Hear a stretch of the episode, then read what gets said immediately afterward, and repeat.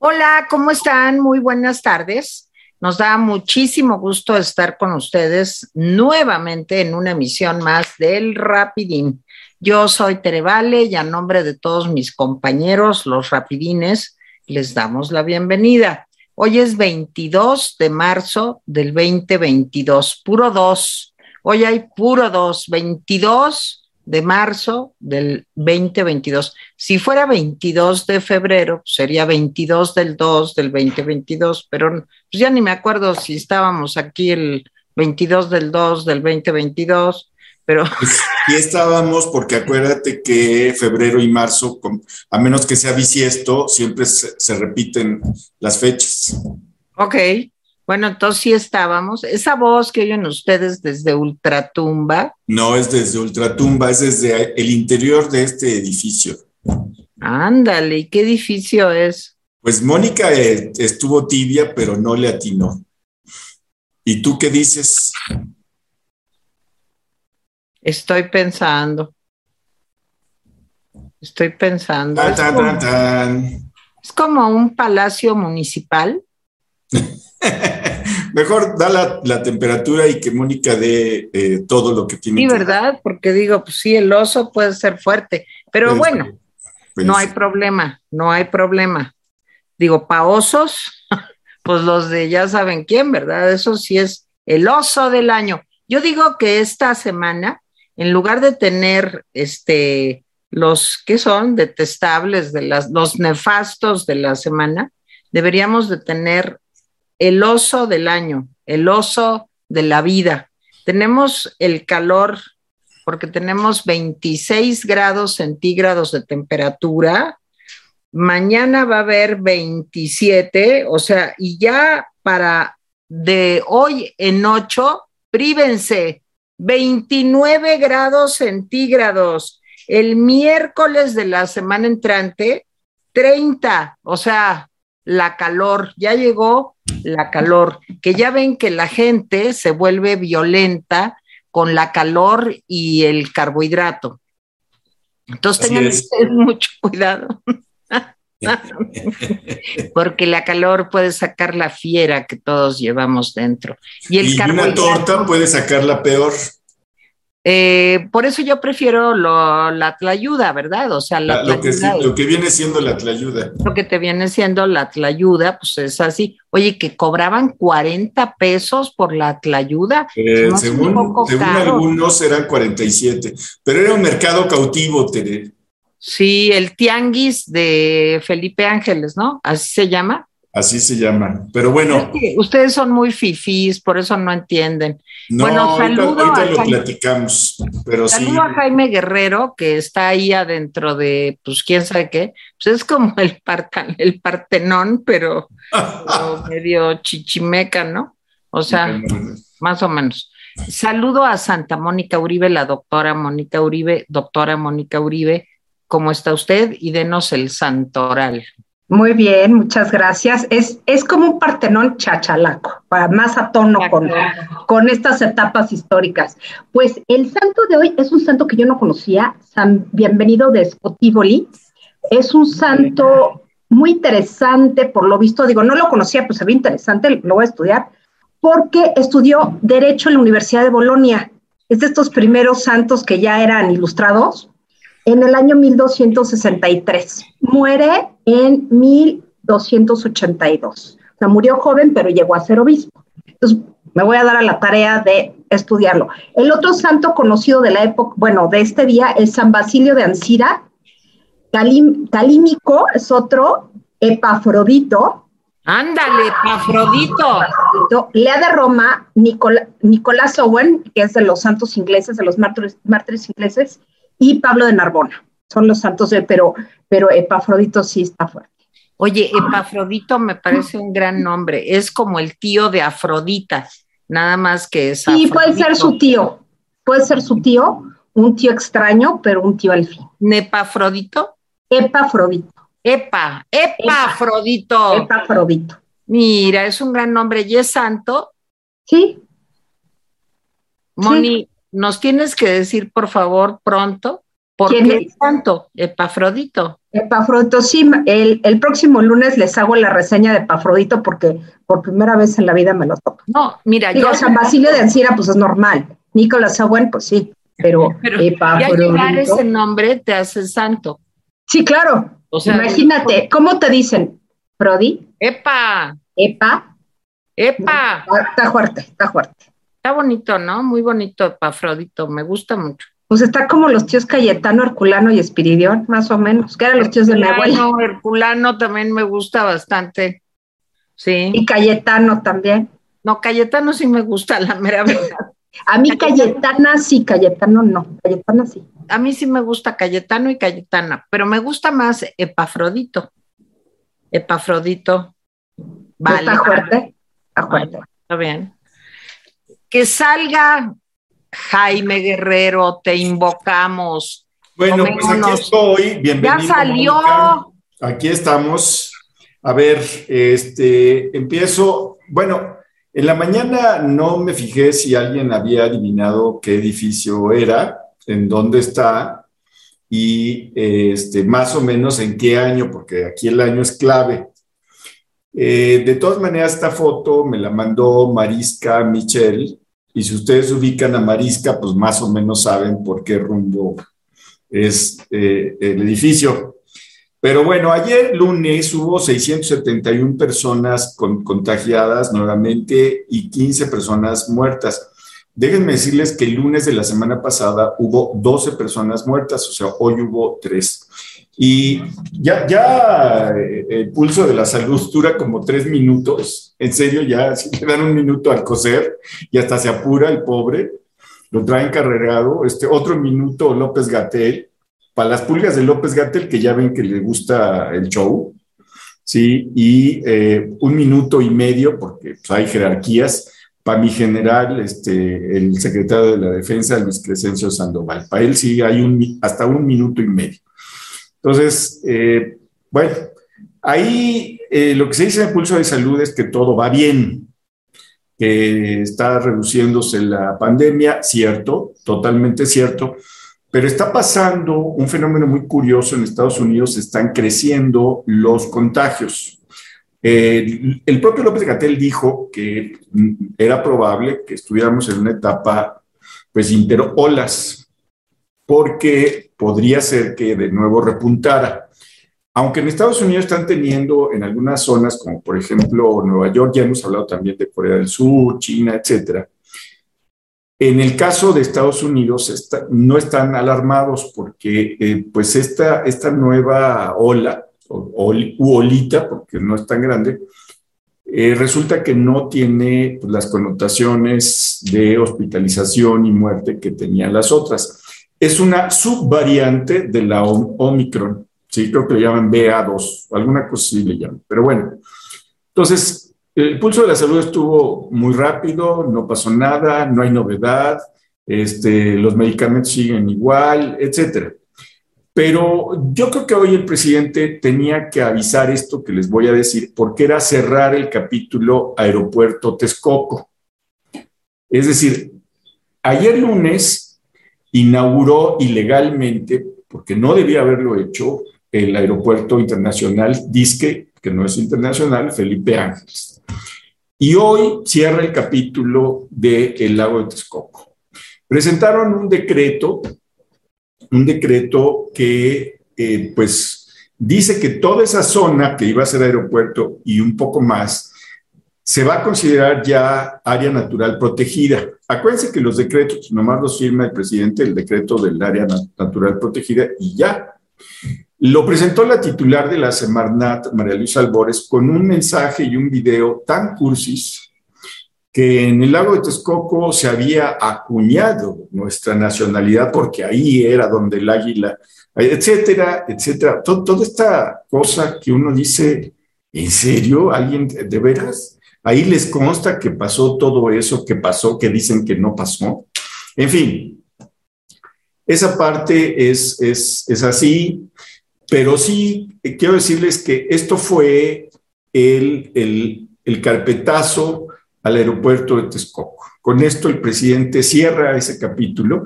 Yo digo que ya estaba cerrado, pero me parece que para la mente del presidente era necesario darle otro uso.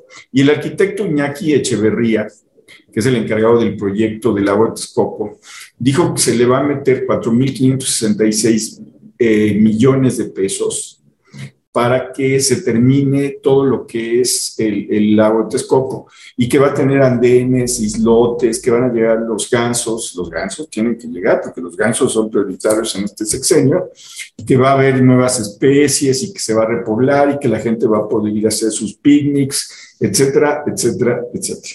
Así está. Pero me parece que eh, más que un pues un interés medioambiental era un interés político. Se quejó eh, eh, María Luisa Albores de que cuando habían empezado a construir el aeropuerto de Texcoco no había habido ninguna queja medioambiental. No es cierto. Los que sí tenemos memoria y además de tener memoria tenemos hemeroteca, nos acordamos perfectamente que hubo varias voces que dijeron no hagan el aeropuerto en Texcoco. No fueron muchas, pero sí significativas. Nada más, nada más se los dejo así. Incluso algunos expertos de la UNAM no, no aconsejaban eso. Y finalmente dice, dice el presidente y dice su gente que el suelo no era propicio para eh, pues construir un aeropuerto porque era un suelo muy frágil.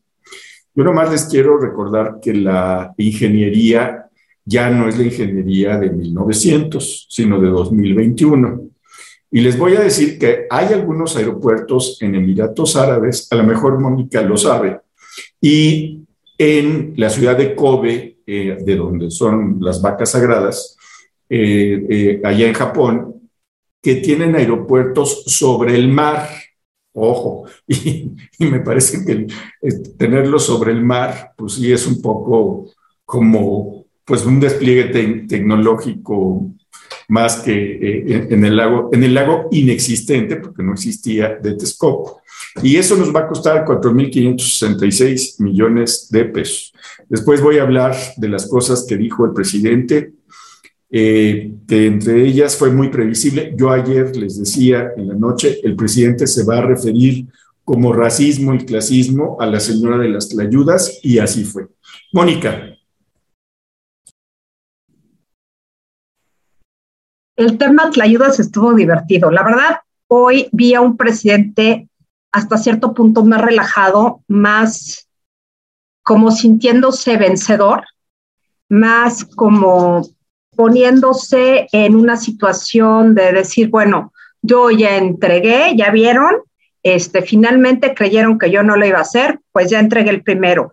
Y voy a entregar todo en el 23, porque eso lo dijo, dijo que él planea tener todo listo, o sea, dos bocas, este, transísmico y lo que se nos, y Tren Maya, antes de diciembre del 23 para el 24 dedicarlo a dar mantenimiento, lo cual es evidente que, que no va a poder ser así por una razón clara. Va a ser lo mismo, va a, a inaugurar las obras como estén, como siempre se hizo, o sea, no es ninguna novedad ni es nada más cosa de López Obrador, y va a ser como que ya están como para empezar a operar, como está sucediendo con el, con el aeropuerto Felipe Ángeles. me llamaron la atención hoy. Bueno, pero retomando el tema Tlayudas. Finalmente, sí estuvo el tema de cómo es posible que critiquen el, con ese clasismo que haya habido una señora vendiendo tlayudas.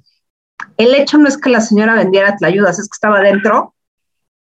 Y por el otro lado, eh, finalmente, ¿qué hace una nafre dentro de un aeropuerto? Eso es absurdo. Y luego cuando hizo la comparación con las tortas gringas, esas tortas gringas, ¿cómo se llaman?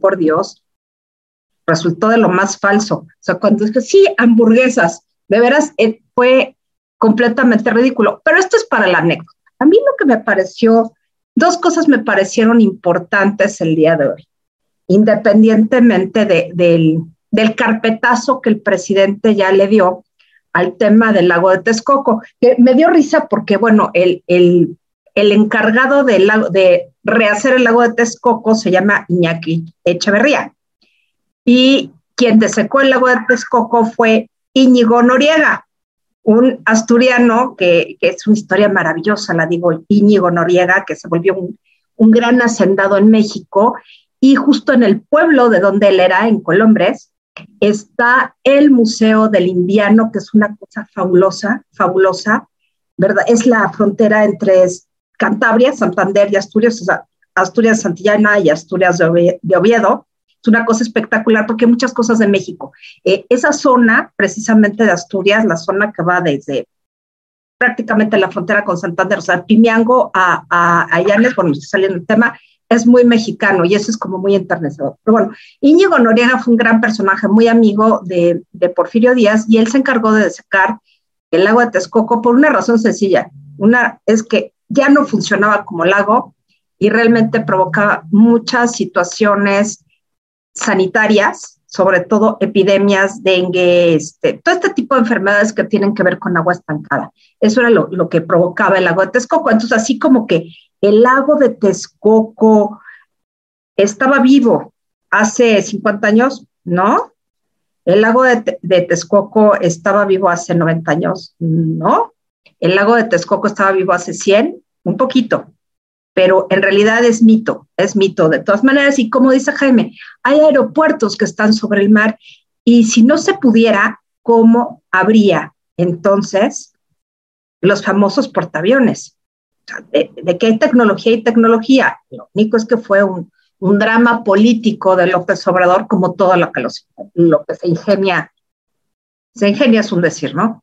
Eh, todo lo que, lo que hace tiene un tinte político. Él no, no, no tiene una racionalidad técnica, tiene una racionalidad política, básicamente. Y bueno, llegó el tema también, junto con esto, cuando se empezó a victimizar, empezó a hablar de los segundos pisos y que había sido pionero él de los segundos pisos en el mundo como si no hubiera habido segundos pisos en todo el mundo antes que los de la Ciudad de México. Quedaron bien hechos los segundos pisos de la Ciudad de México, pues yo los veía gotear un día sí y otro también, sobre todo los tramos que, dejó construidos López Obrador, en regaderas, en, en, el piso de abajo eran regaderas, sobre todo en la zona de viaducto G6, había una cantidad de goteras impresionante.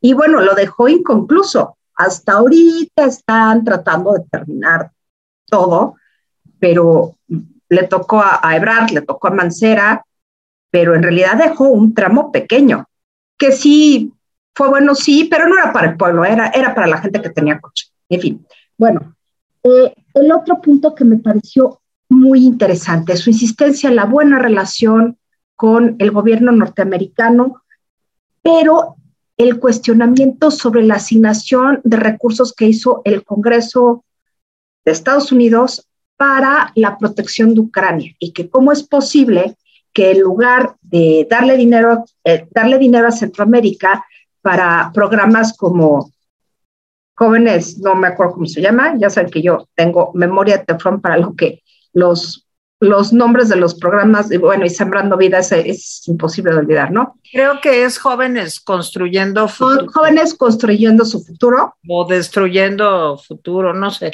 Yo creo que es destruyendo, pero ellos creen que es construyendo, es una cosa rarísima. Entonces, el cuestionamiento de López Obrador fue cómo es posible que los congresistas norteamericanos se enfoquen más a Ucrania que a Guatemala, a Honduras y el resto de Centroamérica. Eso nos revela una cosa impresionante. El señor tiene cero idea de geoestrategia, de geopolítica, y no está viendo el contexto en el que estamos. Estamos al borde de una tercera guerra mundial y él está preocupado por Centroamérica. No porque no importe, claro que importa, pero no sé, primero, no que muy doctrina estrada y que la soberanía de los pueblos, pues parece ser que, que se haga la voluntad de Dios, pero en los bueyes de mi compadre. Eso es lo, lo que parece decir. López Obrador es absolutamente contradictorio en decir que hay que respetar la soberanía y dice que ellos han sido respetuosos, los norteamericanos y, y, los mexicanos también hemos sido respetuosos. A mí me parece una falta de respeto cuestionar las prioridades del gobierno norteamericano.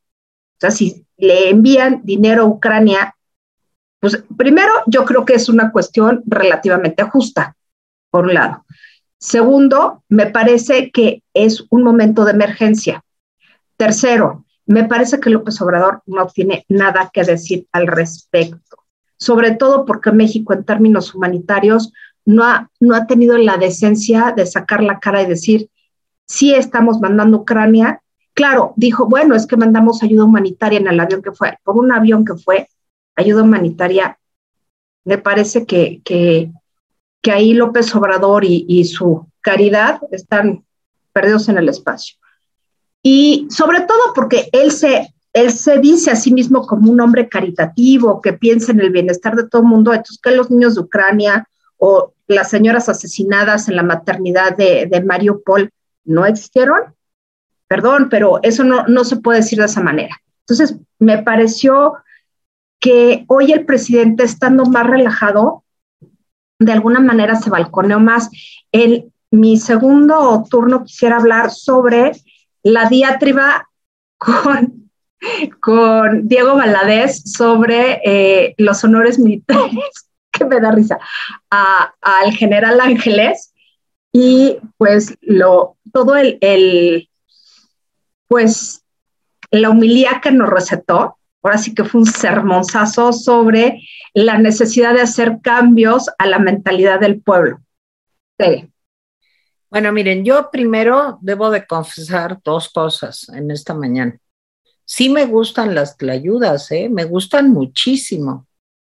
Me gustan en la cocina de mi casa o me gustan, pues a lo mejor si voy a una fondita que esté bien y me echo unas tlayudas o si voy a un restaurante más fifí, no sé, tipo, pues, ¿qué les diré? Los panchos, el fogoncito, cualquier versión de la tlayuda me gusta.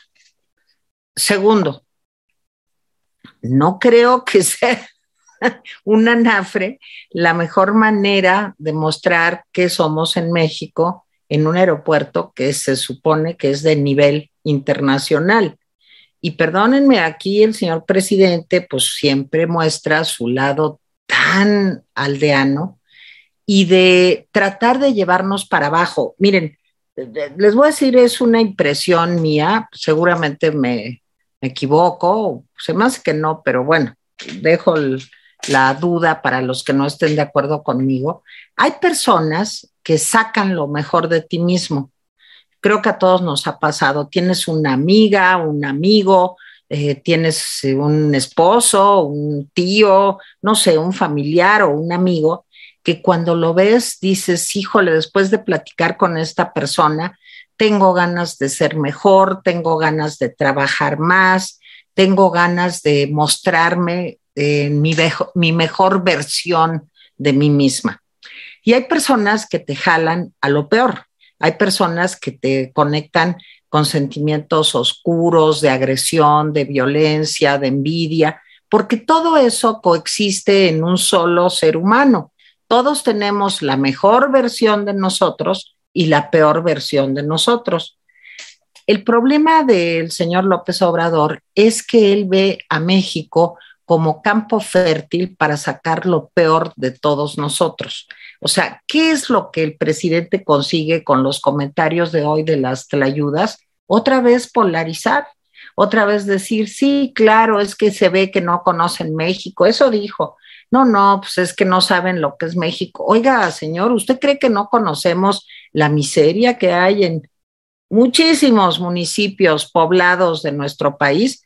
Pues yo sí la conozco, ¿eh? porque yo no le voy a decir que he recorrido tres veces el país como usted, pero sí conozco prácticamente toda la República por diversas andanzas en las que he andado.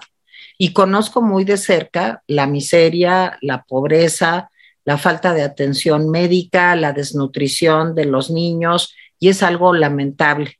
Y el hecho también de que todavía en pleno siglo XXI existan comunidades pues, que utilizan para calentar su comida un anafre, porque no hay pues, ni electricidad, ni gas, ni una estufa más o menos, mm, digamos, este, adecuada pues para que no utilicen algo que es tan tóxico como el anafre, que ha ocasionado además muchas muertes. Eh, la comida mexicana es maravillosa, está catalogada como la quinta cocina del mundo. O sea, igual que la italiana, la francesa, la china, que es la número uno, por su antigüedad, por su versatilidad, por, en fin. Entonces, aquí no se trata de pelear contra las tlayudas. Las tlayudas me parecen de lo más respetables y ayer lo dijo Jaime y lo dijo Mónica y lo dije yo. La señora que estuvo haciendo su negocito de vender las tlayudas en más de 40 pesos, pues, pues pobre señora, todos los seres humanos tenemos el diseño biológico que nos impele a comer tres veces al día y todos tratamos de hacer lo más que podemos para sobrevivir. Pero de ahí a que un aeropuerto internacional dé esta impresión, eh, el, el VIP room, bueno, era, es algo, yo subí las fotos, me las mandó Jaime. Eh, miren, tengo familia que vive en Estados Unidos subí a un chat familiar las escenas de las colas de las clayudas, este, luego eh, el salón VIP, o sea, mm, no sé a qué juega el presidente, no sé si nos quiere hundir cada vez más. Es una cosa como de la elevación del pobrismo. Es un poco algo, y me gustaría aquí el comentario de Mónica, ya sé que la Biblia hablaba en parábolas y que no era literal, pero es un poco volver a ese asunto de que es más fácil que pase un camello por el ojo de una aguja a que un rico entre en el reino de los cielos. Nada más que el presidente se ha dedicado a combatir no a los ricos, sino a la clase media. Digo, yo por eh, les comento, pues soy clase media, tengo que trabajar para vivir, tengo un coche, este, en fin, tengo una casa, producto del esfuerzo de muchos años, en fin, pero así que digas que soy millonaria, no, pero sí quiero mejorar, sí soy aspiracionista, sí quiero que nos vaya mejor y yo no quiero que haya más anafres en México, al revés, quiero que haya menos y que todos deberíamos de trabajar justo si es que primero los pobres de veras es algo más que un eh, gimmick eh, publicitario, pues yo sí quisiera que nos fuera mejor, no que nos fuera peor. Y el presidente está empeñado en jalarnos, este, pues para que lleguemos a lo más pobre, eh, desinformado, con falta de educación, con un desconocimiento de la realidad, pues que al presidente le gusta mucho. Y yo creo que tenemos que combatir esto porque nos puede llevar de veras pues a la pobreza que vemos en países sudamericanos. Lo mismititito pasó en Venezuela. Una clase media que poco a poco se fue sintiendo más oprimida, más oprimida, una estatización de grandes empresas que empezaron a controlarlo todo, eh, una militarización, este, pues que por eso tienen 20 años ahí, pues cómo sales de los señores que están asociados con el gobierno. Hoy eh, en algunos medios pues se habla ya de cómo los militares ayer pues fueron los ganones y ayer lo dijimos en la noche. Los militares fueron los absolutos triunfadores del evento de ayer. Claro, López Obrador, desde luego, pero el asunto es que detrás de López Obrador lo que hay es un pacto eh, pues cada vez más oscuro y más tenebroso entre los militares y él. Y nosotros estamos viendo cómo la democracia de nuestro país se está trastocando hacia un gobierno militar. Y ayer en la noche lo dijo muy bien Jaime. No, no es que vamos a estar en un gobierno militar, no, no es que en un futuro la militarización, es que estamos ya en un gobierno militar, porque todo lo importante de este país, o casi todo, está controlado por los militares y son eh, pues el ejército, digamos que eh, pues el área privilegiada, consentida de esta administración. Entonces sí me parece peligrosísimo lo que sucedió ayer y las ayudas es un ejemplo de esto que les digo. El presidente saca lo peor de nosotros mismos y eso me parece terrible. Bueno, eh, dos comentarios eh, más. eh, concretamente para hablar de eso que dijo el presidente, del racismo, del cinismo, del coraje, de las tortitas o no sé cómo le dijo, de las hamburguesas.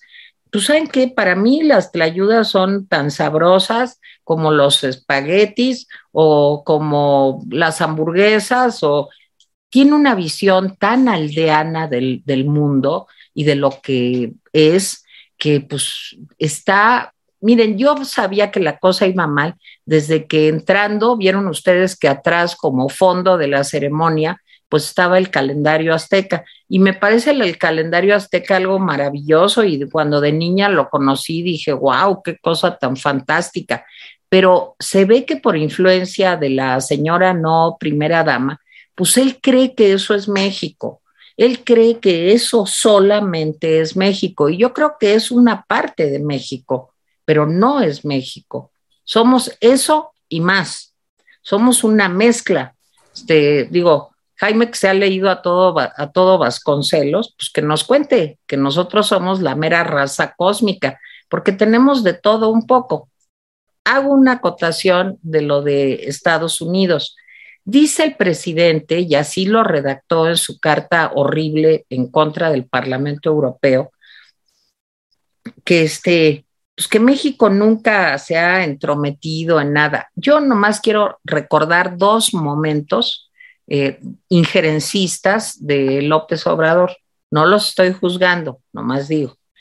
El presidente, ay, ¿quién era? Creo que eh, Cárdenas, cuando la guerra civil española, 1936, 35, por ahí, 37, pues les quiero decir que se enviaron armas a España para ayudar a los republicanos. Se mandó armas por parte de México.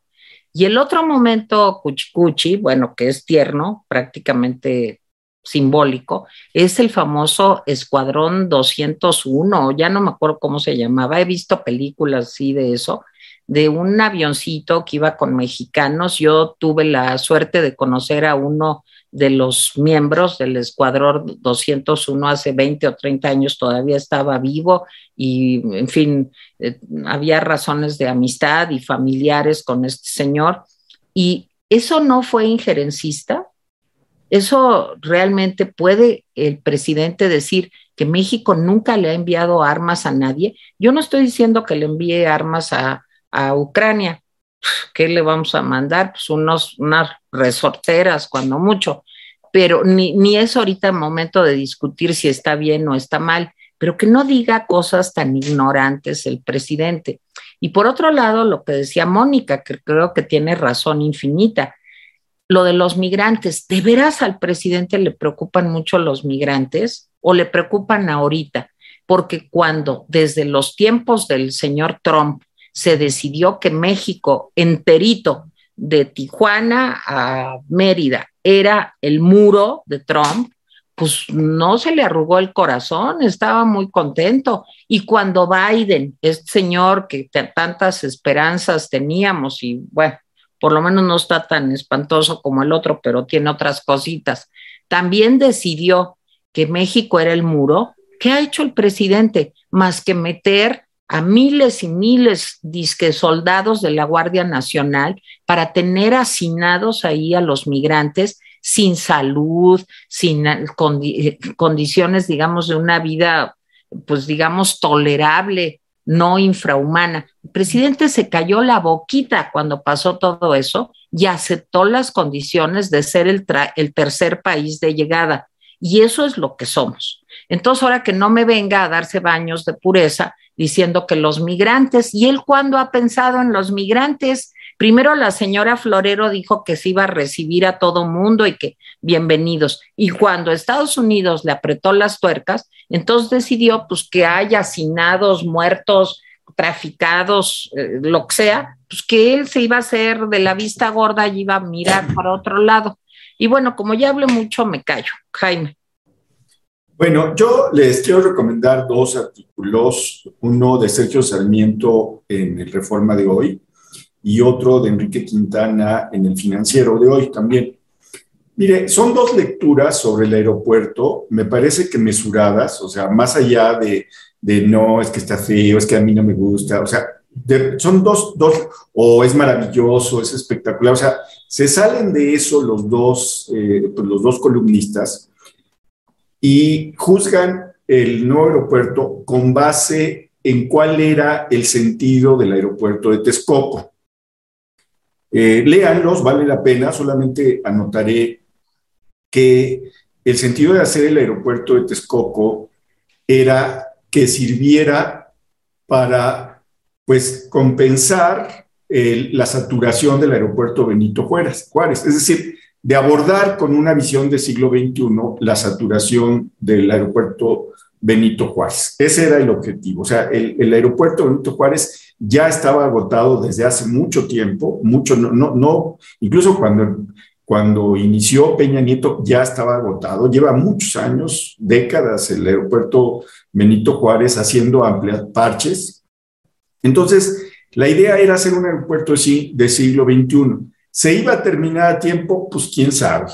O sea, yo creo que no. Eh, ¿Iba a costar más? Pues seguramente. Este, ¿Pero era necesario? Pues yo digo que sí. Sí, pero bueno. Eh, aquí los dos se preguntan, a ver, ¿ese objetivo que era esencial lo va a cubrir el AIFA, el Aeropuerto Disque Internacional Felipe Ángeles? Léanlo y lean los argumentos, los datos, me parece que es correcto la visión, o sea, más allá de que, de que vendían tlayudas o no vendían tlayudas, eso es una. Dos, miren, yo vi en redes sociales y pues cualquiera que conozca las tlayudas sabe que eso que estaba vendiendo, como dijo Mónica ayer, pues no eran tlayudas, nomás, eso es anecdótico, nomás lo señalo. Sí hubo, sin embargo, el presidente aprovechó una cosa Sí hubo en redes sociales racismo, sí hubo. O sea, sobre, sobre la venta de las ayudas y la mercancía, este, los vendedores ambulantes dentro del, del aeropuerto. Sí hubo muchos twitters racistas diciendo que lo que pasaba es que el NACO de López Obrador, el aeropuerto NACO, la, la, la naquez, o sea, o sea, todo este tipo de cosas. Sí hubo varios, varios, varios twitters muy desagradables, racistas, pero no es que el presidente no sepa que las hamburguesas se llaman hamburguesas, es que la verdad es que además nos tiene hablando de eso. Fue muy hábil cuando lo dijo. y, yo, y yo se los decía ayer. El presidente va a tomar esto, nos va a distraer con ese rollo del racismo y el clasismo, para que no digamos que el aeropuerto se encontró incompleto y que ni siquiera en el 2026 va a lograr los objetivos que se, que se buscan, ni siquiera en el 2026.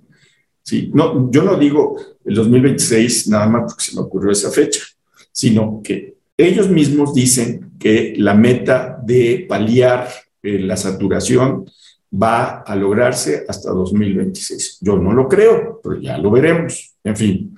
Entonces, se aprovecha de ese racismo de algunos casos, que no fueron todos, pues simplemente para distraernos de que el aeropuerto es un aeropuerto cucho. Por muchas razones, ya lo hemos dicho, eh, hay notas muy certeras y vean lo que dice Sergio Sarmiento y Enrique Quintana. Ese es el asunto. Tengo una, tengo una cita que me acordé de León Portilla, bueno, la, releí, creo que es de León Portilla. Es, maravillosa porque eh, le da una bofetada al Obrador. Lo que decía León Portilla, según recuerdo, es la conquista la hicieron los indígenas, no los españoles. Y la independencia la hicieron los españoles, no los indígenas. Y eso lo decía alguien que sabe mucho más que el Obrador y que sabe mucho más que Beatriz Gutiérrez Müller. Sí, la conquista la hicieron los indígenas y la independencia la hicieron los españoles, no más. Y déjenme decirles, a ver, el presidente se pelea porque Salmerón le dice que se pelee y no, o, o Beatriz, no sé, pero se pelea, perdón que lo diga, a lo menso. Cuando leyó el Twitter de Diego Valadez, pues uno se da cuenta que Diego Valadez no estaba impugnando que le hiciera un reconocimiento a Felipe Ángeles. No estaba impugnando eso. Lo que estaba impugnando es que antes de hacerle el reconocimiento a Felipe Ángeles, había que hacer otra cosa. Porque dice Diego Valadez y dice bien, oigan, pues aquí hay algo raro, porque en los anales del ejército mexicano, Felipe Ángeles fue juzgado y condenado por la justicia militar.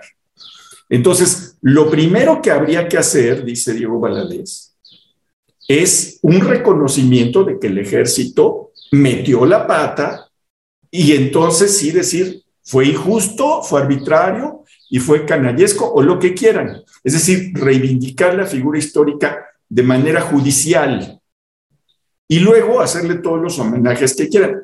Yo leí el, Twitter y al menos eso fue lo que entendí. Eso fue. Nunca dijo Diego Balás que no deberían hacerle eh, eh, mensajes, sino que debería haber un reconocimiento. Ahora, pues se me hace chistoso, les voy a decir por qué. Porque el presidente quiere que España haga un reconocimiento de algo que pasó en el siglo XVI y es incapaz de decir que vale la pena hacer un reconocimiento de lo que pasó a principios del siglo XX.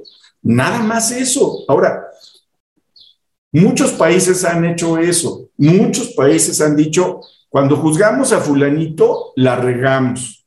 Cuando juzgamos, miren, ahorita me acuerdo de este hombre que descubrió el alfabeto, bueno, el, lenguaje secreto alemán, este inglés que descubrió, se me fue el nombre ahorita, y que después fue eh, pues desacreditado, perseguido y encarcelado porque era homosexual en, en la década de los 50. ¿Saben qué? Ese señor en este siglo ¿sí? El gobierno británico acaba de decir, la regamos, lo hicimos mal, no debimos hacerlo y reivindicamos la figura histórica. Diego Valadez es abogado. ¿sí? No es que se haya vuelto de derechas, de izquierdas, es abogado y es uno de los mejores abogados que tenemos. Entonces, simplemente lo que dijo fue, ¿saben qué? Pues vámonos, vámonos a hacer las cosas bien, vamos a, vamos a anular aquel juicio villano que se le hizo a Felipe Ángeles y yo les, y yo les recomiendo, de veras les recomiendo a Elena Garro, lean la obra de Elena Garro sobre Felipe Ángeles. Les voy a decir, para mí Elena Garro es probablemente la mejor escritora del sistema solar y anexas. ¿Sí? Entonces, a mí me gusta mucho Elena Garro. Y yo he disfrutado mucho, sí, la muerte de Felipe Ángeles, de Elena Garro, y se la recomiendo ampliamente. La van a disfrutar, van a aprender, sí, y de veras van a decir, ah, a lo mejor tiene razón Diego Valadez. Ya con eso este, le dejo la palabra a Mónica. Pues justo yo también quería retomar el asunto de Diego Valadez, pues porque es el gremio, ya, ¿para qué decir que no si es el gremio? Diego Valadez está casado con una historiadora a la que yo respeto mucho, Patricia Galeana, que es como la especialista del siglo XIX en México. Y alrededor de ella hay toda una escuela de historiadores. Yo no trabajo siglo XIX, pero reconozco que ellos tienen una excelente técnica histórica. Y bueno, hay núcleos interesantes. Lo que dijo Diego Valadez es completamente real. Ahora, yo tengo prevención yo personalmente, desde el punto de vista histórico, con la, la figura de Felipe Ángeles. A mí no me parece nada espectacular, ¿sí? Fue maderista, sí, de los, de los maderistas del centro del país, porque era hidalguense.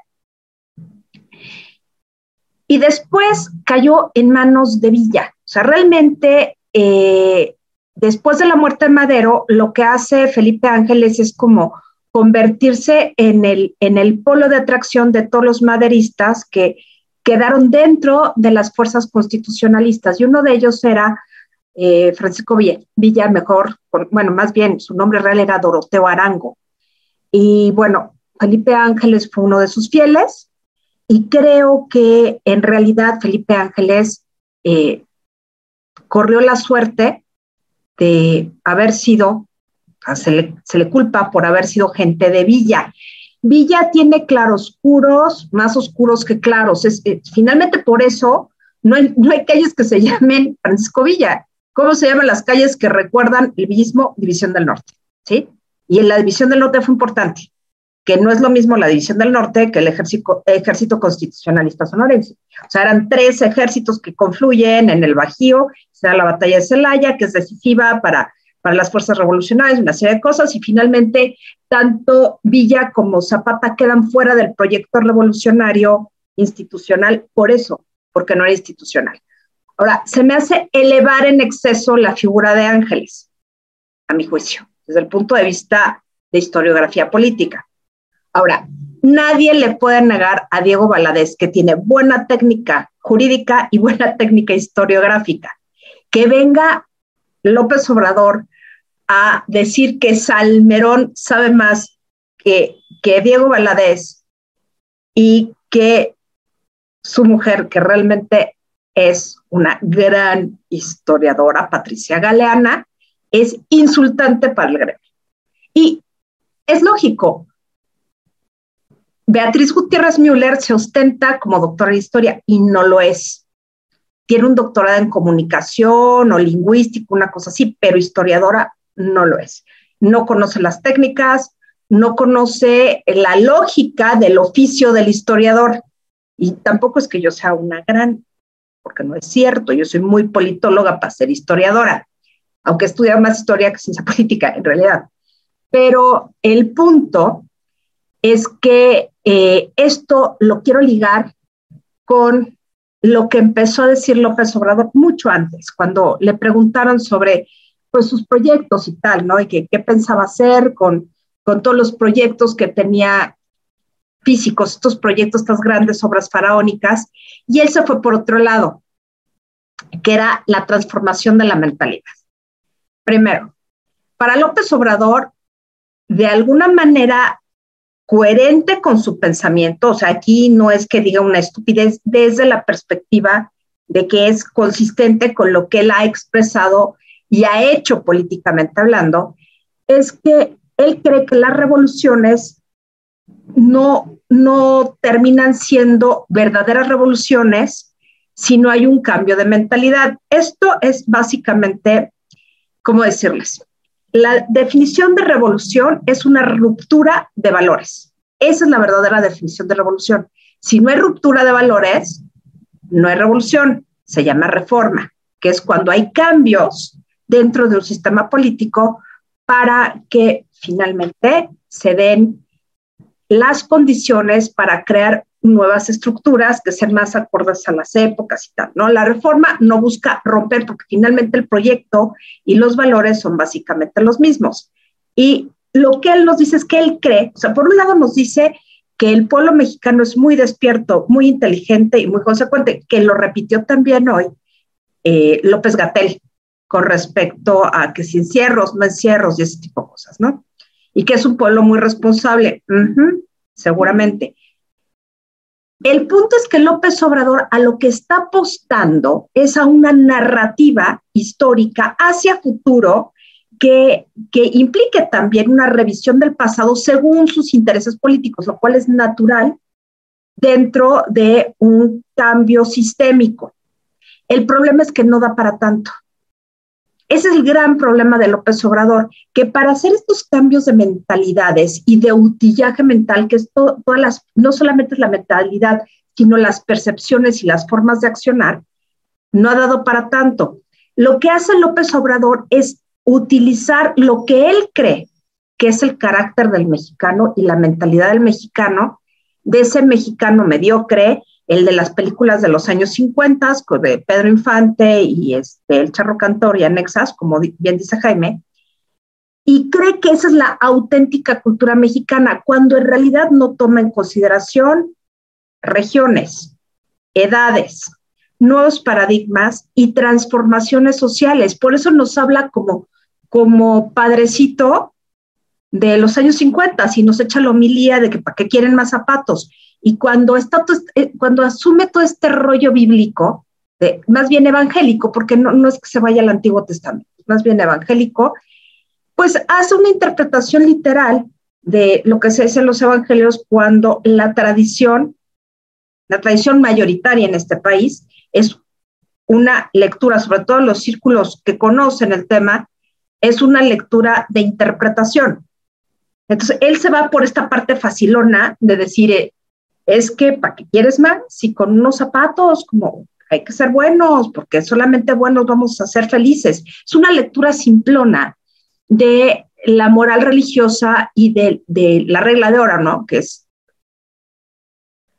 trata a tu, a tu prójimo como te gustaría que te trataran. Esa es la gran regla de oro. Si te maltratan, pues no tienes, o sea, tú no tienes por qué maltratar a nadie y puedes responder cuando te maltraten. O sea, hay que mantener pues la, la persona, el, el, debido respeto a la persona y tampoco uno tiene derecho a maltratar a nadie. ¿sí? Este, este es un punto que López Obrador no entiende. Es la lectura ramplona, la idea de que el pueblo mexicano es bueno y, y lo, sigue, lo siguen siendo. O sea, hoy vimos muy claramente cómo se balconeó al decir que quiere una concientización colectiva de la sociedad y con esto quiere hacer una transformación.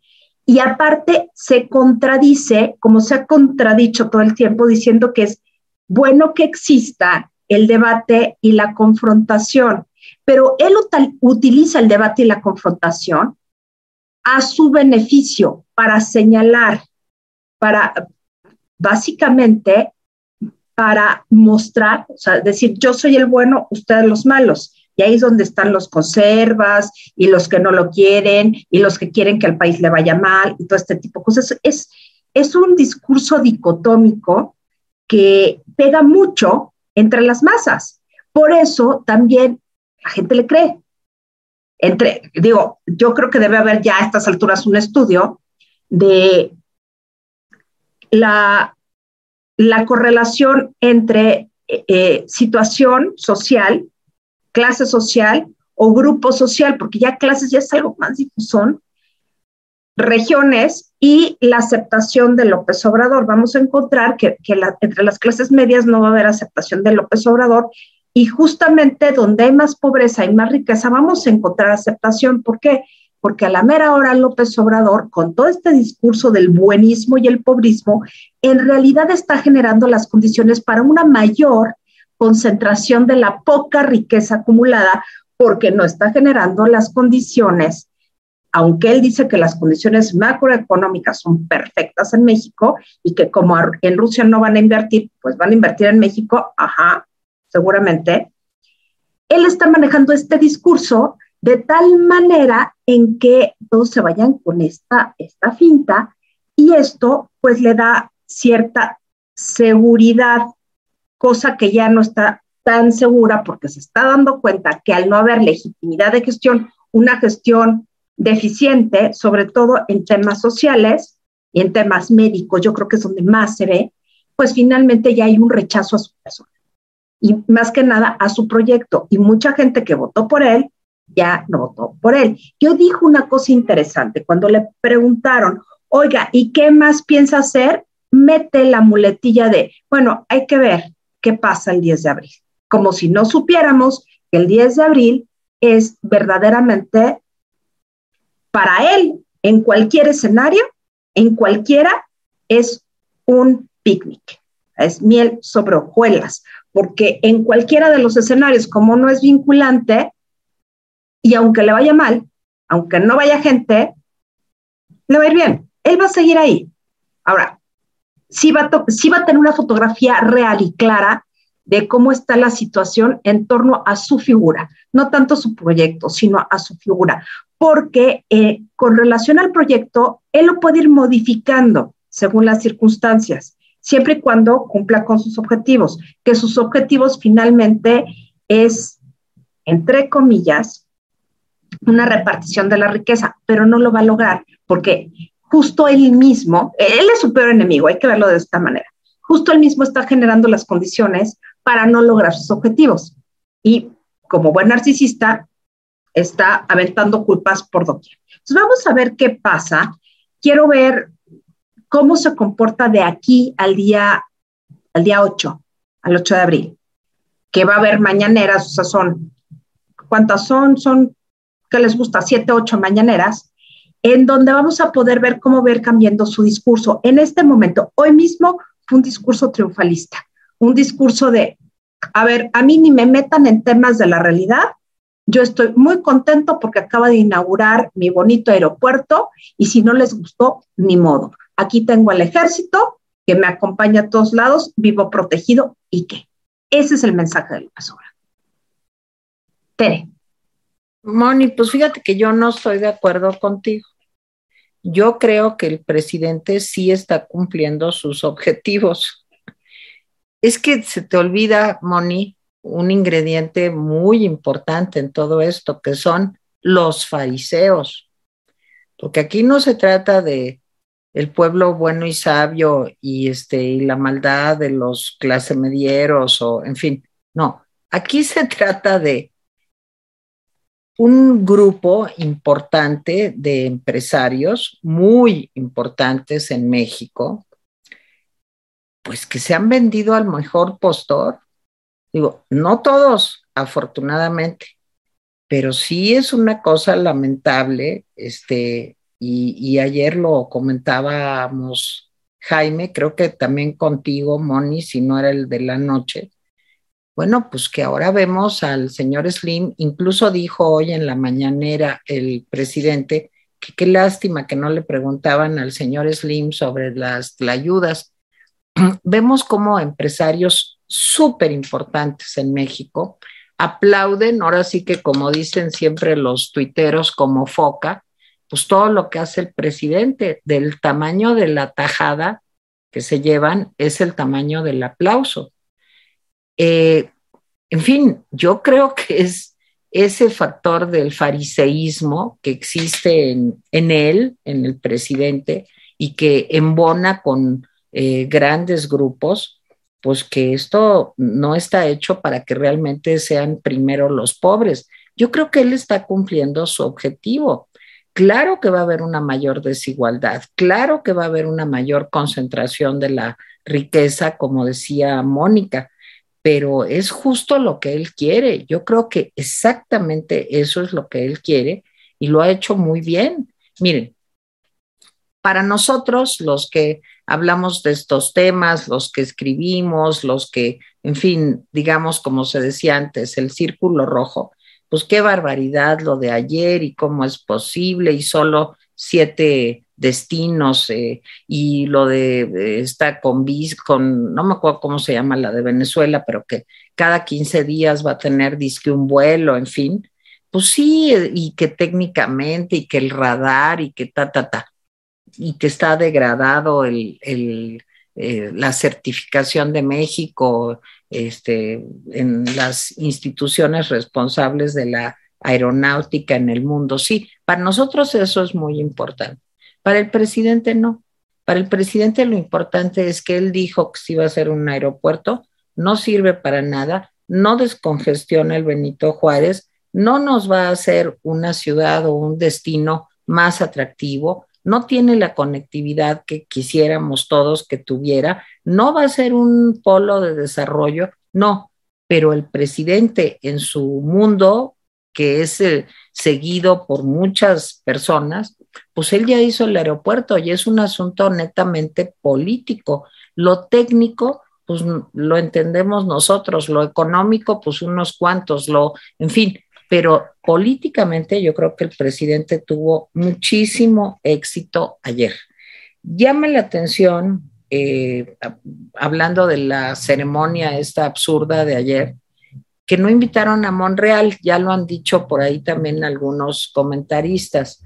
Estaban los fariseos, estaba el gabinete, estaban todos los legisladores a modo, todos los funcionarios, por cierto, eh, pues eh, violando la ley, violando la constitución, porque fue un acto para celebrar una obra del presidente López Obrador y eso pues está prohibido ahorita porque supuestamente hay veda electoral de aquí al 10 de abril todos los que fueron ayer, hablaron, comentaron, pronunciaron discursos, etcétera, pues están violando la ley electoral, pero bueno, pues eso ya a quién le importa, ¿verdad? Si se viola la ley todos los días, pues ya un día más, pues no pasa nada.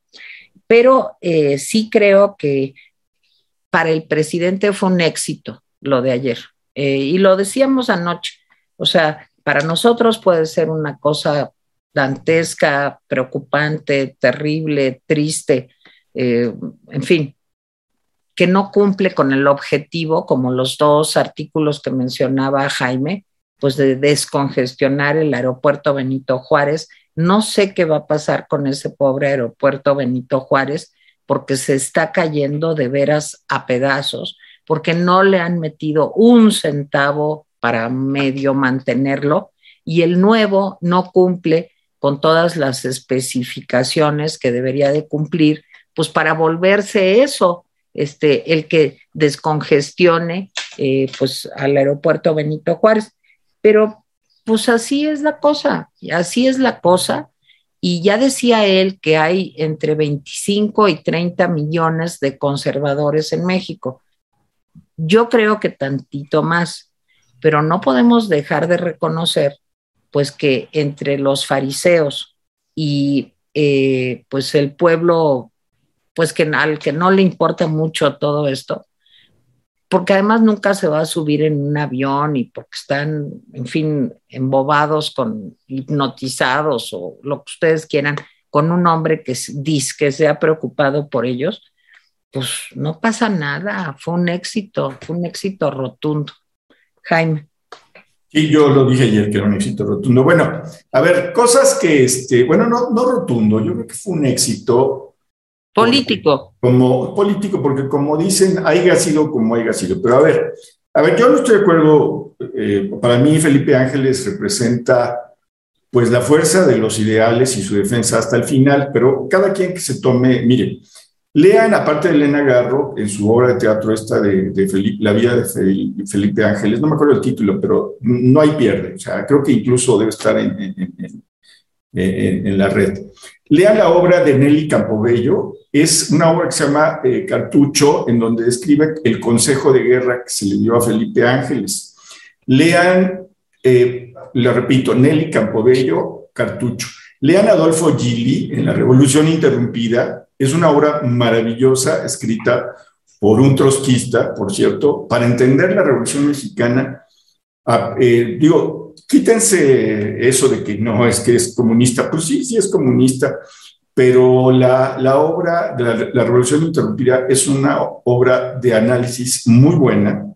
Curiosamente, sobre la figura de, de, de Felipe Ángeles, coinciden dos personajes tan contrapuestos como Enrique Krause, en, en el libro El Ángel y no sé qué, este, pero lean, y Paco Ignacio Taibo, así como lo oyen, o sea, Paco Ignacio Taibo y Enrique Krause coinciden con la figura de Felipe Ángeles. Paco Ignacio tiene una biografía de, Felipe Ángeles. Digo, a mí puede ser que yo no estoy de acuerdo casi nunca con Paco Ignacio, casi nunca, pero me queda claro que sus libros son indispensables. Y, y hay otro libro de Ignacio Solares, se llama La Noche de Ángeles, no de los ángeles, sino de ángeles, que es una novela también que habla sobre el mismo tema.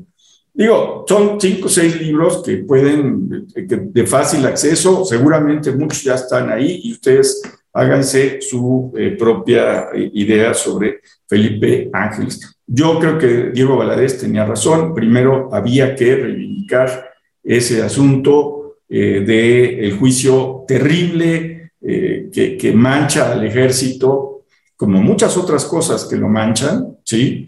Y luego hacerle todos los... Y bueno, ya se le hicieron los homenajes, está bien, pero también vale la pena hacer esto otro. Y estoy casi seguro que el presidente se dio cuenta cuando vio el Twitter, se lo platicaron, no lo había visto. Cuando ve el Twitter, se queda así pensando, como diciendo, pues ya la regué, pero no me queda más remedio que seguirle. Así es el presidente.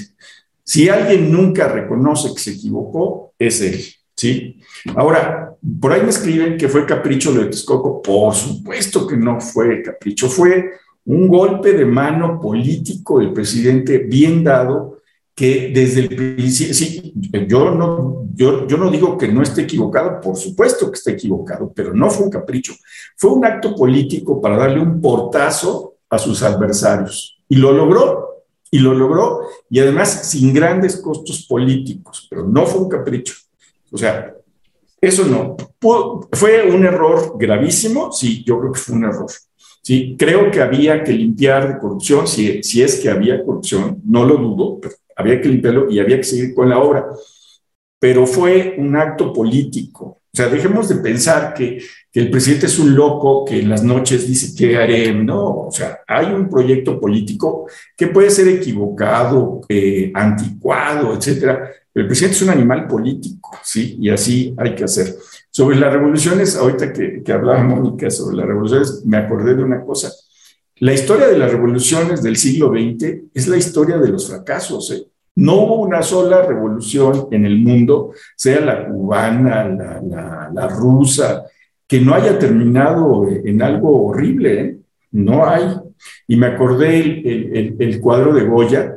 Hay un cuadro de Goya maravilloso que se llama El sueño de la razón produce monstruos. La frase es maravillosa. El sueño de la razón produce monstruos, sí, siempre que tenemos una idea en la cabeza y cuando la llevamos a la práctica nos damos cuenta de que la realidad es mucho más compleja y generalmente termina siendo algo monstruoso.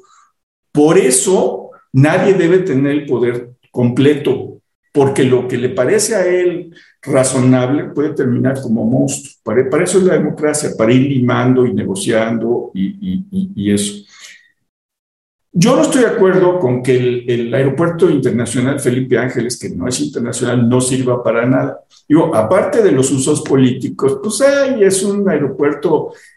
Uno de los datos que da eh, Enrique Quintana es el aeropuerto internacional Felipe Ángeles, que fue inaugurado con tanta pompa y circunstancia, tiene, va a tener, cuando esté en pleno, en pleno despegue, va a tener un tercio de la capacidad que el aeropuerto de Guadalajara ahora y la mitad de la capacidad que el aeropuerto de Monterrey ahora. ¿sí? Ahora, con que no va a ser pueblos de desarrollo, pues quién sabe. Yo creo que detrás de es espectacular la obra de Slim y de todos los demás que dijeron que era maravillosa, está el cacle cacle, porque voltean alrededor del aeropuerto y no, hombre, dicen, esto se va a poner bueno. Y por supuesto que se va a poner bueno. ¿Sí? Lo vamos a ver en los próximos años. Lo vamos a ver. Cuando se terminen las vías de acceso, ellos van a encontrar terrenos baratísimos para hacer grandes proyectos. Yo ya no tengo nada más que decir. Este, bueno, al final diré sobre el proyecto de la tercera que traemos Teresa y yo, pero si no tiene algo con mis compañeras que decir, pasaría yo a los recados. Yo solamente decir que, este, que mañana se reanudan las pláticas y mañana y el domingo va a haber cristianismo primitivo, del siglo I al siglo III, y la próxima semana del siglo III al siglo VI. Por si están interesados, este, pongo la información en la cajita, en, en WhatsApp y, este, y en mis redes sociales. Teresa, ¿algo más que decir? Ay, voy, ay, voy, ay, voy, voy, voy, voy. A ver, Moni, entonces, ¿cuándo va a ser? Este miércoles y el domingo, Cristianismo Primitivo a las seis de la tarde por Zoom. La información va a la cajita, a mis redes sociales, que es Leire 1966 en, en Twitter y Facebook, mi nombre es Mónica Uribe, y este, en, en, el chat que tenemos lo pongo y bueno, en, otros, en otro WhatsApp que tengo. Entonces, si les interesa, cristianismo primitivo del siglo I al siglo III. Oye, Mónica, este, una pregunta. ¿Y qué piensas de los fariseos de los que hablé? Los fariseos, pues, eh, a ver, los fariseos son un grupo muy interesante que ahorita tomamos muy mal ese nombre. Fariseos los vemos como esos interesadotes y tal, pero en realidad no es que fuera, eran el pueblo llano. En, en el siglo I, los que eran naes y elitistas eran los sauceos, y los fariseos eran como el pueblo llano que creía en, en una serie de cosas dentro del judaísmo, que fueron los que finalmente eh, crean el judaísmo rabínico. De hecho, el judaísmo actual viene de los fariseos. Ahora, el, ¿por qué usamos los fariseos? Por un tema de los evangelios, ¿no? De que si los, los fariseos mátenlo, pero obviamente era porque lo que querían preservar era la pureza de la ley. Los fariseos son, son básicamente eso, la preservación de la pureza de la ley, pero ya lo, para nosotros ya el significado desde el siglo XVI para acá a nivel occidente es básicamente aquellos que se aprovechan de los más débiles, sacan todo lo que quieren y por un lado tienen el discurso de que soy muy bonito. Para mí, López Obrador es un clásico fariseo en el, en, vamos, en la forma en que lo vamos a actuar. Sí, y muchos de los grandes empresarios. Empezando por Slim, ¿no? Sí, claro. Sí. Pues Jaime. Pecados. A ver, espérenme tantito. Te entendí pecados y dije, ay, Yo también entendí lo mismo que pecados. ¿Y ahora qué pasó? ¿Qué hicimos? ¿Qué rompimos? que dice que no se dan cuenta que eso lo pusieron a adrede, ahí los tienen hablando de tlayudas y puestos de ambulantes y no del funcionamiento del aeropuerto. por eso aclaré que era importante leer esos artículos que tienen datos y tienen una reflexión importante. O sea, lo importante es, ¿el aeropuerto va a servir para lo que se quería, sí o no? No. Dice, dice eh, el propio proyecto que en 2026 va a estar funcionando al 100% y va a lograr descongestionar el aeropuerto. Pero los datos que ellos dan, que ve, véanlos ahí, nos hablan de que incluso en esa época va a ser, lo que les decía, un tercio del aeropuerto de Guadalajara y la mitad del aeropuerto de, de Monterrey. Nunca va a ser lo que quiso hacer el aeropuerto internacional de Texcoco. Mira, de acuerdo a lo que yo he leído, este, el aeropuerto Benito Juárez atiende 50 millones de pasajeros al año. Y de acuerdo a lo que yo he leído, en el mejor de los momentos, si ya todo cambiara y el Santa Lucía o Felipe Ángeles o como le quieran decir, esté en su mágico esplendor, atenderá alrededor de dos millones y medio o tres millones. El presidente cuando anunció la obra dijo que iba a atender 18 millones de pasajeros. Se ve muy difícil que lo logre. Bueno, lo va a terminar en un aeropuerto militar super nice. En eso va a terminar. Eh, a ver, lo que dicen es que en 2026 va a poder atender a 23 millones de pasajeros, o sea, esa es la meta ni así va a poder, pero lo que, lo que, lo que están planeando es complementarlo con el aeropuerto de Toluca. Eh, acuérdense que el, momento más alto de atención del aeropuerto de Toluca fue como entre 2008 y 2010. O sea, que, manda, que, que, manejaba un montón de pasajeros. Incluso se acuerdan que creo que, no me acuerdo si Volaris o Interjet salían desde Toluca. Interjet. Aquí hay un tema de Toluca que es... Rapidísimo. Y, pero muy importante. De esa fecha de 2008-2010 empezó a declinar el uso del aeropuerto de, de Toluca. Se quedó como de carga y como de un aeropuerto accesorio para vuelos privados. El problema de Toluca es que es tan alto Toluca que hay un gasto energético enorme. Entonces, grandes aviones les cuesta mucho trabajo llegar. Acuérdense que Toluca está a 500 metros más arriba que la Ciudad de México. Entonces, el gasto no les compensa en términos de tarifas. Entonces, por eso se quedó básicamente como un aeropuerto para vuelos privados y cierto tipo de carga. Y fue una desgracia porque realmente es un aeropuerto bien hecho, con buenas pistas, buenos servicios dentro de lo que cabe, pero es, o sea, la el emplazamiento es el conflictivo en términos de, costo-beneficio para las líneas aéreas. En fin, todavía creo que lo que no está claro es cómo van a hacer para coordinar los tres aeropuertos. Yo todavía no lo tengo claro, no he leído algo que me diga, ya, miren, ya sabemos cómo hacerlo, no lo he leído. Que alguna vez va a crecer el aeropuerto, pues puede ser, y yo lo que creo es simplemente que los hombres del dinero que ayer fueron y aclamaron la obra están viendo negocio a futuro.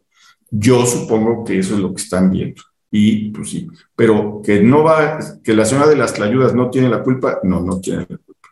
Javier Piñón, entrevistaron a la señora de las Tlayudas, dijo que ella vende cerca de ahí, que los militares fueron por ella para vender adentro, parte de la escenografía del circo de AMLO. Sí, posible. A ver, Ofelia Piña, no, no hay comparación con lo que dijo Jesús. No lo malinterpretes. Antonio Rodríguez Montalvo, ¿se podrá revertir el decreto para volver a Texcoco? En definitiva, el CHAIFE no será suficiente y no obtendrá la certificación. Yo creo que sí va a obtener la certificación, no sé cómo, pero sí creo. Y eh, pues volver a Texcoco, pues creo que lo de hoy fue darle el cerrocazo a la posibilidad de, de, de, regresar a Texcoco. O sea, creo que esa era la intención final del presidente. Y, no es casual que al otro día de que se inaugure eh, AIFA, eh, declaren área natural protegida a Texcoco. Y todo lo que le van a hacer va a ser más imposible. Que lo van a hacer, quién sabe. Que lo van a hacer bien, quién sabe. Alex Glassartis dice, para aliviar el déficit de medicina se va a distribuir los supositorios de aplicación médica lipoorgánicas, un nuevo invento 4T. Espero que no. Híjole. fuerte eso, muy fuerte.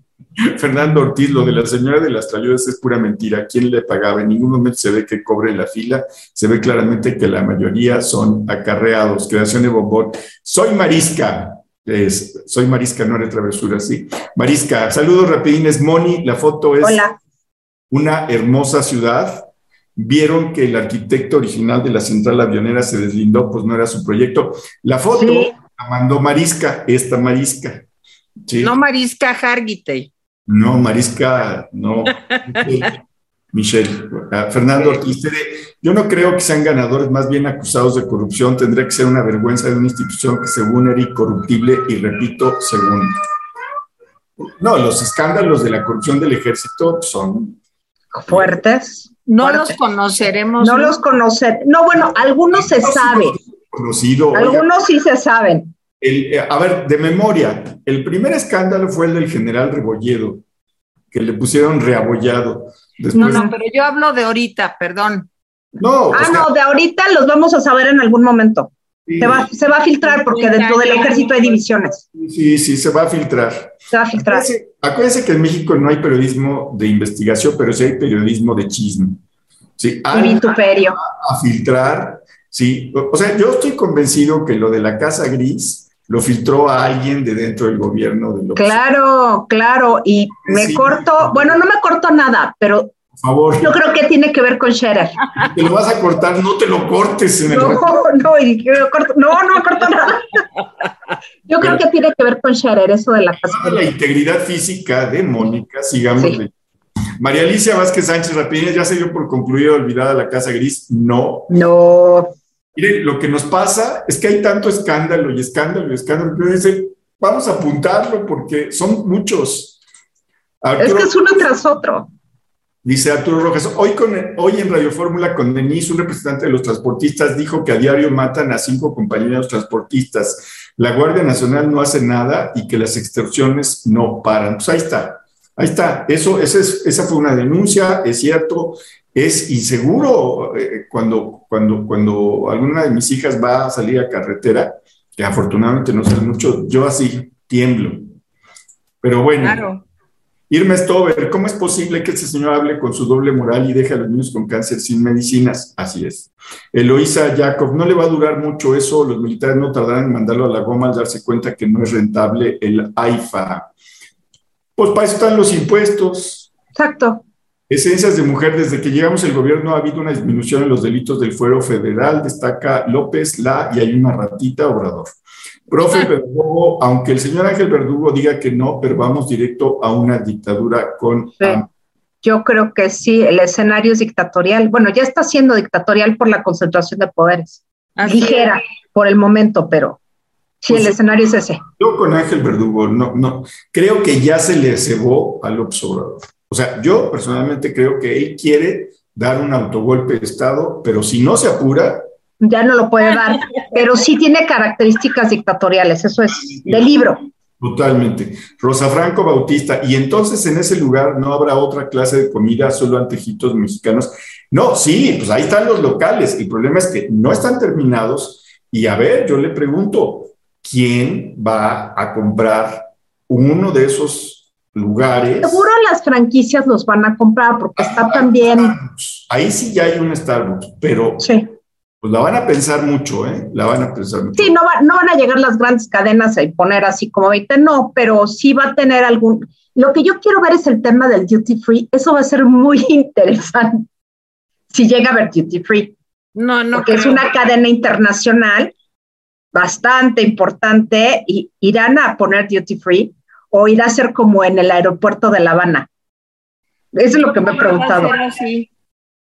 El ECOS, sí fue Cárdenas quien envió armas a España y puso a disposición de la República la producción total de nacional de armamento. Sí, los famosos rifles que se han encontrado todavía balas. Hace poquito, hace como 15 años, un amigo mío se encontró una bala en el Parque del Retiro de un rifle Mendoza.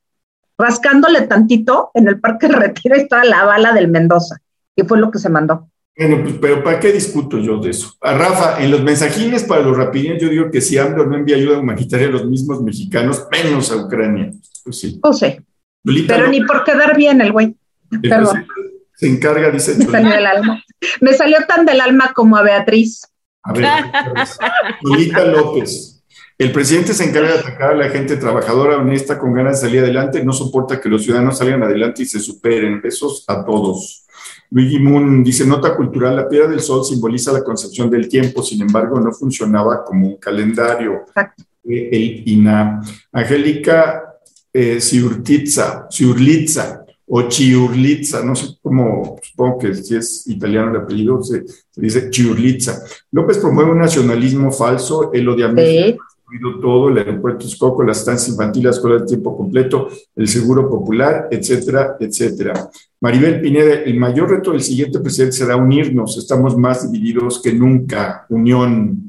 Mari Compadán, Jaime, yo creo que ni López tiene claro por qué cambió de lugar la construcción del aeropuerto, lo único claro es que para él es cancelar por capricho el de Texcoco. Yo no reitero, mm. no fue capricho.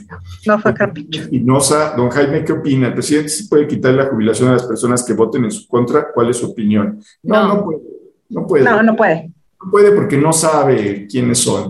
No, no, no sabe, o sea, no, no puede. Ese es, ese es un. No, ese es parte del miedo que les meten. Vota por él, porque si no te van a quitar las jubilaciones. No puede hacer nada. por él, porque si no va, no va a haber vacunas. Pues no se acuerdan, pues ya hay un chorro de carteles que dicen cosas así. Es para meter miedo. Bueno, Rafa Montañez, Montañez, perdón, Felipe Ángeles fue un general porfirista muy fifi, sí. Se fue a preparar a Francia, aspiracionista, y sospechosamente solo él salvó el pellejo tras la escena trágica, Pino Suárez y Madero muertos. Por eso lean los libros, o sea, lean lo de, lo de Krause, lean eh, a, este hombre eh, este, eh, Hay que leer también Alan Knight. Alan Knight es uno de los grandes, y Aguamac, para sacar una visión más completa de, de Ángeles. Lean, o sea, lean para que vean por qué salvó la vida y qué pasó después. Eloisa Yakov. Tere, Vale, ¿viste la mesa de lectura de cartas y venta de amuletos? Ah, esa estuvo buenísima, yo sí la vi, dije, yes, lo los pesos, o sea, ya el chamán de la tonsura en... Era de la, decía patrocinado por el CONACYT. Casi, casi. No, no decía eso, pero casi, casi. Teresita Aguilar, eh, Jaime Tere, Mónica y Malala, los felicito por su excelente programa, siempre los oigo, yo soy aspiracionista y me gusta mucho más el Aeropuerto Internacional, el Benito Juárez, que el AIFA, así con minúsculas, porque en verdad es de pena. Luis Roberto Sagún Ortiz, ojalá hagan un valle de lágrimas con todos los rapidines. Champion 63, ¿alguien sabe qué pasó con el programa ese de créditos a la palabra que presumía el AMLOCO? Cierto, no tengo idea. O sea, ya como que desapareció del mapa. Se supone que iba a trabajar eh, conforme fueran pagando los créditos, pero este año ya no se programó ningún recurso. Se murió, se murió. Y se murió porque hay un problema financiero y están viendo de dónde sacan dinero para tapar los hoyos que han abierto. Por eso se acabaron las escuelas de tiempo completo. Gerardo Juárez Marmolejo, decir que el presidente es naco está mal. Usar la palabra naco es profundamente peyorativo y despectivo. Así que, pues usted dígame, es profundamente Marta Treviño, solicito inversionistas para poner mi franquicia de tacos de sodero tripa organiza que se haya y pasa en el Chaifa. Marta Treviño, pues vamos a pensándole, porque entre los carritos este, de Teresa y Luis, este, los postres que Mónica y yo pensamos vender y los tuyos, Marta, a lo mejor nos, nos hallamos ahí. Y una lectura del tarot. Eso también yo creo que jala más, fíjense. Yo creo que ese sería el negocio redondo, sección de limpias, lectura de cartas españolas, tarot y, y Ah, no, demás. Españolas no, por favor, españolas no. Ah, no, perdón, perdón, perdón. Entonces, runas, cuidadito. runas, para que no se ponga loco el, el presidente. Exacto, ya ven, bueno, es difícil, pero bueno, ya ven que Banamex tiene que venderse si pagan los impuestos y si es mexicano el comprador. Si no, no. Fuchi. Bueno, Jorge Laredo, fí- fíjense lo que dijo Jorge Laredo y me parece interesante y atinado. Hay que ver de quién son esos terrenos, los que rodean al AIFA, como los del tren Maya que compró Salinas Pliego y los vendió en una semana al cuádruple del valor que los compraron. En efecto, hay que ver cómo se va a dar. ¿Qué no son terrenos ejidales Pero o comuneros? los, los terrenos ejidales ya no son invendibles, Mónica. Desde 1900, desde, gracias a... No, yo sé, pero, pero hay como más trabitas, pues. Y se pueden vender como tantos terrenos ejidales como la- al cuádruple de- del, del presidente eh, ejidal. En fin, este, pero así están, ahí están. Yo les quería, dice, bueno, es interesante lo de Jorge Laredo. Este, a ver, dicen que sí les interesaría un programa especial de la tercera edad. Este, ya nos sugirieron dos o tres temas, vamos a, a reflexionarlo, vamos a componerlo y yo espero que el viernes podamos eh, pues hacerles una propuesta. Este, y les pregunto una cosa interesante y a ver si me la contestan. ¿Ustedes se dan cuenta que tienen más de 60 años? Les voy a decir por qué. Porque, a ver, la mayoría de las veces yo no. ¿eh? no, yo sí. Y, y Teresa miente. Teresa miente. Sí, No. Teresa está Yo me siento igual que hace 20 años. Bueno, me duelen algo más las cosas, pero pues, como que uno no. se da cuenta de su edad, cuando le duele algo o cuando le falla algo. Pero en general tu mente trabaja y dice, ah, voy a hacer esto, voy a hacer esto, voy a hacer esto, voy a hacer esto. Y de repente dices, no, pues no me da. Bueno, yo, yo les voy a decir algo horrible. Pero estamos aquí en confianza. Yo me siento más inteligente que cuando era más joven. O sea, ahora sé que las neuronas se reproducen y que el mito aquel de que cada día ibas per- perdiendo neuronas y que no se podían reponer, pues eso ya está derrotado por la ciencia. Sí hay células madre que dan en el cerebro, que dan origen, si trabajas, ejercitas, lees, estudias, en fin, que dan origen a nuevas neuronas. Entonces, yo, honestamente, desde mi modesto punto de vista, no que sea yo muy lista, pero sí siento que de cuando yo tenía, no sé, 30 años menos, ahora soy más lista. O sea, yo siento eso. Pero Yo de- siento más o menos algo parecido a lo tuyo, pero en cuanto a la capacidad lectora, como No. que tengo más capacidad de entender lo que estoy leyendo a la primera. A lo mejor eso es una parte, ¿no? Yo siento que tengo mejor memoria, siento que tengo más capacidad de aprendizaje, en fin, este, pero pues quién sabe, está, seguro estoy loca porque la gente de mi edad, pues generalmente lo que siente es que está uno más tonto o más lento o más, en fin. Ahora, del cuerpo, lo que te viene siendo del cuerpo, híjole, yo sí me siento de mi edad. O sea, pues me cuesta trabajo caminar, me duelen las piernas, este, subir las escaleras en mi casa, que no hay elevador, pues me cuesta. En fin, a Jaime no, porque es el atleta este, de la tercera edad y sube pisos y baja y todo. A mí sí me cuesta, digo, yo subo y bajo, ya menos que cuando vivía mi mamá, pero subir y bajar las escaleras, pues sí me canso. O sea, la edad es cañona, pero de acá no me canso. Bueno, este, pues ya después de estas confesiones, yo les pregunto, Mónica nada más se coló porque ni es de la tercera edad. Exacto. No, yo sí me colé. Sí. no- no le- Sí, yo todavía no llego. No me falta mucho, pero sí me Ay, colé. Confieso que soy colada. coló, Tú eres la bebé. Cuatro años. La bebé, doctora, doctora.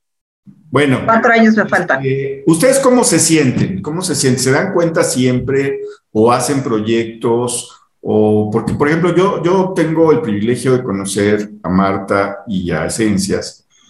Esencias no es de la tercera edad, por supuesto. No. Claro que no. Este, pero en el caso de Marta, pues la veo muy activa ¿eh? y veo mucha gente de tercera edad.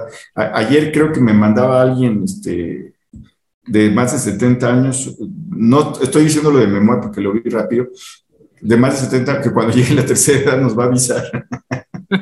Entonces, entonces, le- les voy a decir, eso es sentido del humor. ¿Ustedes cómo se sienten? Sí. Nomás les comento rápidamente que dice eh, este, mi amigo Luis de Velasco, Luis, Luis de Velasco, que siempre está atento a nuestro programa y cosa que le agradezco mucho, que dice que Alarraqui está haciendo tendencia en el, en el Twitter. Sí, ya lo sé desde que estaba yo allá. Ya vi por qué. Le están tupiendo duro a Alarraqui porque dijo que los asistentes a la inauguración del AIFA eran militares disfrazados de público. Entonces le, están, le, le está lloviendo, porque, miren, les leo uno, dice, Carlos Alarraqui, completamente enloquecido, aseguró que todos los asistentes a la inauguración del AIFA eran militares disfrazados de público. Yo no sé si dijo eso, Yo Pero- tampoco, yo no lo dijo. Cuando yo estaba ahí, no lo dijo. Ya están este, pues cayéndole sobre el muerto las coronas, pero miren, como, No lo dudo, ¿eh? como Es dicen, probable. este, pues mejor que hablen a que no hablen, Sí. pero bueno. Ese es el punto. Ese es el punto. Ellos quieren estar manteniendo vivo el interés, aunque digan lo que digan. E- ese es el punto del presidente. Pero No, además te voy a decir lo un. digo por Alarraqui, pues qué bueno que lo, me- que lo mencionan, Ah, quiere decir que lo están viendo, y eso es lo que finalmente... también es bueno. Eh, Sí, pues también te quiero decir que yo sí no dudo que hayan dicho, híjole, para que se vea movimiento, porque hoy Kenia López Rabadán, nuestra amiga, estuvo también en el programa de Carlos, pero ella transmitiendo desde el aeropuerto Felipe Ángeles. Y no había una No hay ni Dios. persona. Mi Dios. O sea, Claro. así paneaba y decía, pues estoy aquí sola, dice, no sé qué voy a hacer hasta las doce y media o no sé qué hora, porque lo había hecho para ir a conocer y salir de ahí a ver qué pasaba, qué valiente. Me dijo, no hay nadie. Y ayer se veía mucha gente. Ahora, había una foto, Jaime, que tú me mandaste, donde llevaban su lonchibón. Sí, Era pero dijeron que era fake. Alguien me puso, me mandó ese, me dijo, esta es fake.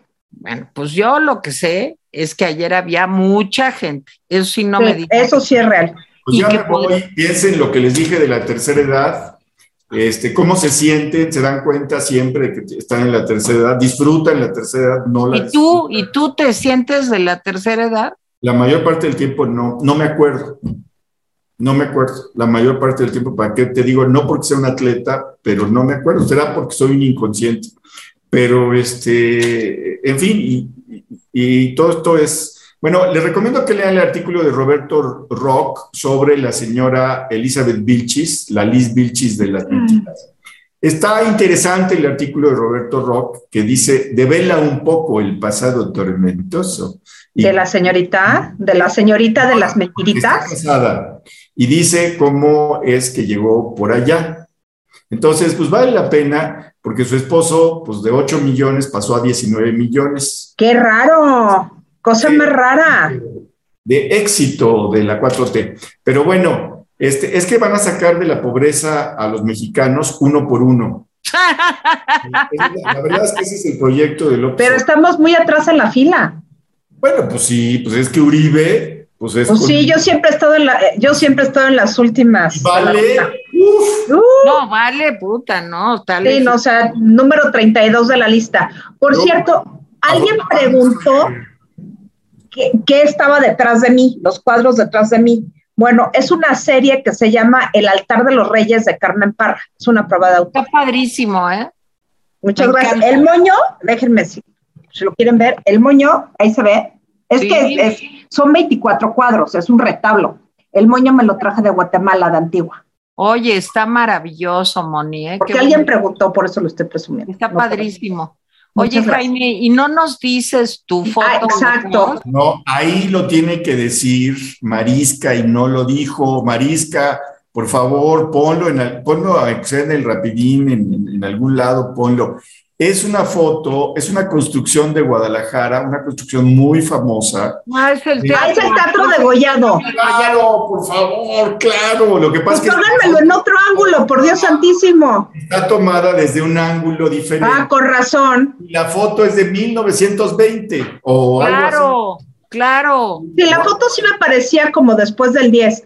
No, no, ya no vale, no vale. Pero nada más, o sea, no reconocí. O sea, el ángulo sí no le caché nada, dije, no, pues no, clásico. Perdieron, perdieron. ¿De dónde? Gracias por la foto, Marisca, la verdad es que es una foto maravillosa. Y tu Oigan, espérenme. maravilloso también. Antes de que se despida aquí la concurrencia, les voy a decir, miren, tenemos 29,700 de, de seguidores. Nos faltan 300 para llegar a 30,000. ¿Ustedes creen que nos podrían hacer de veras el paro de suscribirse entre hoy y mañana a ver si juntamos los 300 que faltan y llegamos a 30 mil? ¿De veras nos pueden ayudar, queridos eh, compañeros y compañeras de la comunidad rapidina? Pues de veras ayúdenos, porque ya nomás nos faltan 300 para llegar a 30 mil. Por favor, por favor. También, si pueden apoyarnos en los superchats, apóyennos. O si quieren apoyarnos en Oxo, apóyennos. La cosa está fuerte. Entonces, de veras, ayúdenos con los 300 que faltan, ¿no? Por favor. Y denle like, like. ¿Qué pasó? No, pues ya vámonos, vámonos ya acá, vamos para las La noche a las nueve. Bueno. Échate un rapidín nocturno.